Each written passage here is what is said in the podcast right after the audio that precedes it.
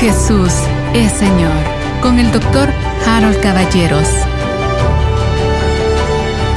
Gracia y paz de Dios. Bienvenidos. Estamos en este tema apasionante de ser guiados o el concepto de ser guiados por el Espíritu de Dios. A ver, como introducción, las personas buscan guianza continuamente. Por eso existen todos esos programas de televisión, de radio, donde la gente busca información y busca básicamente liderazgo. Busca quién le guíe, quién le pueda indicar el camino. Bueno, las personas buscan guianza. Incluso los creyentes, es decir, cuando las personas se convierten y comienzan a visitar la iglesia, comienzan a ser parte de la iglesia, pronto, pronto buscan quién les guíe. Ahora, si no estamos nosotros claros de lo que dice la Biblia, vamos a caer en ciertos defectos que a mí me parecen muy comunes el día de hoy. Las personas piensan que los profetas sirven para guiar a la iglesia. Eso no es correcto. En el Antiguo Testamento, el profeta sí hablaba de las cosas por venir, del futuro. Pero ahora, fíjese, el profeta no está para guiar a la iglesia. El versículo 8.14 de la carta a los romanos no dice, los que son guiados por los profetas, estos son los hijos de Dios. No, dice los que son guiados por el Espíritu.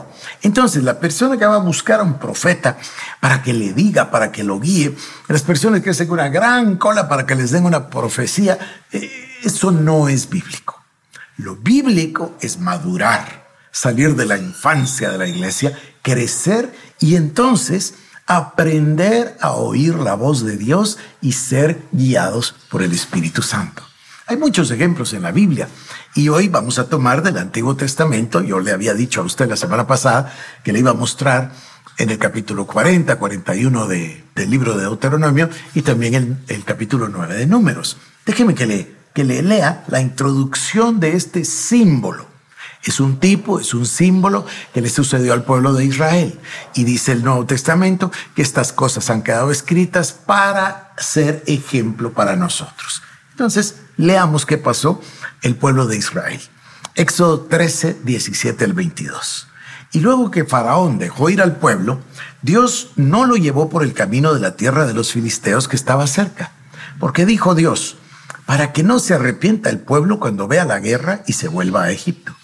Mas hizo Dios que el pueblo rodease por el camino del desierto del mar rojo. Y subieron los hijos de Israel de Egipto armados. Tomó también consigo Moisés los huesos de José, el cual había juramentado a los hijos de Israel diciendo, ciertamente Dios os visitará y haréis subir mis huesos de aquí con vosotros. Y partieron de Sucot y acamparon en Etam a la entrada del desierto. Ahora escuche lo que viene. Y Jehová iba delante de ellos, de día en una columna de nube para guiarlos por el camino, y de noche en una columna de fuego para alumbrarles, a fin de que anduviesen de día y de noche. Nunca se apartó de delante del pueblo la columna de nube de día, ni de noche la columna de fuego. Este es un símbolo maravilloso. Por supuesto, para ellos no fue un símbolo, fue un milagro, algo así como el maná, la presencia de Dios que va con ellos. Pero vamos a continuar. En Éxodo capítulo 40 dice, Luego Jehová habló a Moisés diciendo, estoy en el verso 1 y 2, En el primer día del mes primero harás levantar el tabernáculo, el tabernáculo de reunión. Y en el mismo capítulo 40, el verso 33 dice, Finalmente erigió el atrio alrededor del tabernáculo y del altar y puso la cortina a la entrada del atrio. Así acabó Moisés la obra. Y ahora pasamos a Éxodo 40, 34 al 38. Entonces una nube cubrió el tabernáculo de reunión y la gloria de Jehová llenó el tabernáculo. Y no podía Moisés entrar en el tabernáculo de reunión porque la nube estaba sobre él y la gloria de Jehová lo llenaba. Y cuando la nube se alzaba del tabernáculo, los hijos de Israel se movían en todas sus jornadas. Pero si la nube no se alzaba, no se movían hasta el día en que ella se alzara. Porque la nube de Jehová estaba de día sobre el tabernáculo y el fuego estaba de noche sobre él, a vista de toda la casa de Israel en todas sus jornadas. ¡Qué maravilla! ¡Qué milagro extraordinario! Por supuesto que los estudiosos nos han explicado que la nube de la gloria de Dios les cubría del sol abrasador del desierto y la columna de fuego espantaba a los animales alrededor y les cubría, o más bien les daba calor en el frío del desierto. Una maravilla. A ver, vamos ahora a Números capítulo número 9. Dice así, estoy en Números 9, versículos 15 al 23. Por cierto que me parece que al principio del programa le dije Deuteronomio 40, ¿verdad? Discúlpeme. Como usted vio, es Éxodo 40, perdón. Bueno, ahora sí, números 9, 15. Dice, el día que el tabernáculo fue erigido, la nube cubrió el tabernáculo sobre la tienda del testimonio. Y a la tarde había sobre el tabernáculo como una apariencia de fuego hasta la mañana. Así era continuamente. La nube lo cubría de día y de noche la apariencia de fuego. Le ruego poner atención a lo que viene. Cuando se alzaba la nube del tabernáculo, los hijos de Israel partían. Y en el lugar donde la nube paraba, ahí acampaban los hijos de Israel.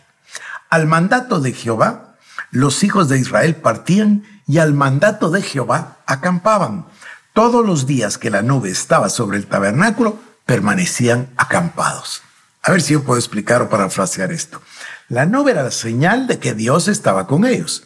¿Se acuerda del clamor de Moisés? Si no vas conmigo, Señor, no voy. Bueno, está Dios acompañándolos de una manera evidente, de una manera visible. Todos podían salir de su tienda de campaña o de su carpa y podían ver la, manifestación de la gloria de Dios. Ahora, aquí había un procedimiento. Cuando la nube bajaba, entonces todos acampaban y llevaban a cabo su vida normal, nómada, pero su vida normal. Pero cuando la nube se levantaba, ellos entendían que Dios los estaba guiando. Esta es la palabra en realidad importante. Al mandato de Jehová los hijos de Israel partían y al mandato de Jehová acampaban. Es decir, la presencia de Dios por medio de la nube y la columna de fuego determinaban la voluntad de Dios. Y ellos lo seguían porque lo podían ver de una manera visible, notable, notoria. Entonces, seguían la nube o seguían la columna de fuego. Ahora dice, oigan esto, es que me parece maravilloso. Cuando la nube se detenía sobre el tabernáculo muchos días, entonces los hijos de Israel guardaban la ordenanza de Jehová y no partían. Y cuando la nube estaba sobre el tabernáculo pocos días, al mandato de Jehová acampaban y al mandato de Jehová partían. Y cuando la nube se detenía desde la tarde hasta la mañana, o cuando a la mañana la nube se levantaba, ellos partían. O si había estado un día y a la noche la nube se levantaba, entonces partían. O si dos días, o un mes, o un año, mientras la nube se detenía sobre el tabernáculo, permaneciendo sobre él, los hijos de Israel seguían acampados y no se movían. Mas cuando ella se alzaba, entonces partían. Al mandato de Jehová acampaban y al mandato de Jehová partían guardando la ordenanza de Jehová, como Jehová lo había dicho por medio de Moisés. A ver si puedo yo ayudar a comprender mejor este pasaje maravilloso. La nube se paraba sobre ellos. Podía ser un día, una noche, dos días, una semana, un mes o un año. Mientras la nube estuviese posada sobre el tabernáculo, ellos hacían su vida normal, diaria. Cuando la nube se levantaba, corrían inmediatamente a empacar todas sus cosas porque sabían que debían moverse. En otras palabras, la nube era la demostración visible, palpable de la voluntad de Dios. Dios los guió y los llevó por el desierto. 40 años, pero nunca les dejó solos y les mostró la dirección que debían tomar a través de esto que para nosotros ahora es un símbolo. Ahora nosotros entendemos lo que pasa en nuestra vida.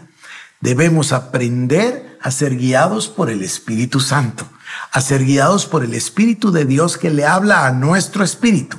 Tenemos que aprender a ser guiados porque dice Romanos 8:14, estos son los que son guiados por el Espíritu. Ellos son los hijos de Dios. Incluso dice el verso 16, el Espíritu Santo mismo le da testimonio a nuestro espíritu de que somos hijos de Dios. Esa es la comunión a la que me refiero. Eso, esa comunicación. El Espíritu Santo nos comunica que somos salvos a través de nuestro espíritu. Romanos 8:16. Es esa voz apacible o el pasaje tremendo que le leí en primera de Juan 5:10 que dice, El que cree en el Hijo de Dios tiene el testimonio en sí mismo. El que no cree a Dios le ha hecho mentiroso porque no ha creído en el testimonio que Dios ha dado acerca de su Hijo. Y no, ese testimonio no se refiere a predicar. Recuerde que el libro de Hechos dice que Dios no se dejó nunca sin testimonio a los hombres. Y ese es un pasaje maravilloso que un día debemos de estudiar. Pero en fin, regreso. Esta nube significa la presencia y la voluntad y la dirección de Dios. Hoy nosotros no tenemos nube, tenemos algo mucho mejor, queridos hermanos. El Espíritu Santo.